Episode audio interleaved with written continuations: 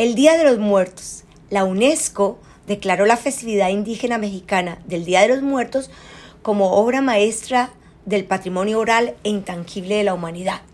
Y es una de las representaciones más relevantes del patrimonio vivo de México y del mundo. Y es una de las expresiones culturales más antiguas y de mayor fuerza entre los grupos indígenas que honra a los muertos y celebra la muerte.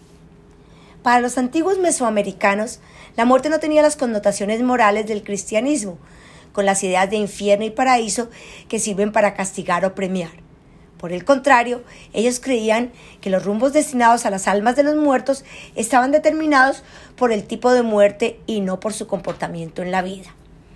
Para que el difunto llegara al paraíso era enterrado con comida, copal, vasijas, cuchillos, jade, semillas, instrumentos musicales, representaciones de los dioses mortuorios, cráneos, braseros, incensarios y urnas.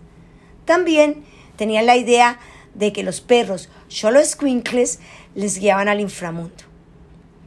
Antes de que la religión católica llegara a Mesoamérica, muchas de las culturas prehispánicas tenían la creencia de una vida después de la muerte. Los españoles trajeron sus propias celebraciones para conmemorar a los difuntos, ah, como el Día de Todos los Santos. Se dio entonces el sincretismo que mezcló las tradiciones europeas y prehispánicas, haciendo coincidir las festividades católicas del Día de Todos los Santos y de todas las almas con la fiesta a la muerte mesoamericana, creando el actual Día de los Muertos. Hoy la celebración del Día de los Muertos festeja la memoria de los difuntos con visitas a los panteones para limpiar y decorar las tumbas con ofrendas coloridas y es común escuchar mariachis y tríos en los cementerios.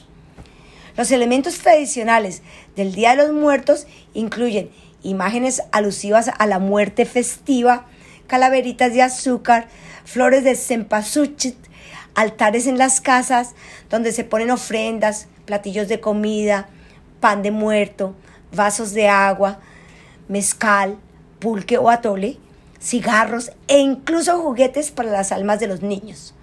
Todo esto se coloca junto al retrato de los difuntos rodeado de veladoras, copal e incienso. También el elemento picaresco y artístico mexicano ha desarrollado las calaveritas literarias, que son rimas, versos y epitafios humorísticos de personas aún vivas donde la muerte bromea con personajes de la vida real. Es común dedicar las calaveritas a personajes públicos. En muchos casos, la rima habla del aludido como si estuviera muerto. Por ejemplo, de una calaverita sería, a la Casa Blanca entró la parca, con COVID para el presidente, y el muy vivo se escapó corriendo por la tangente.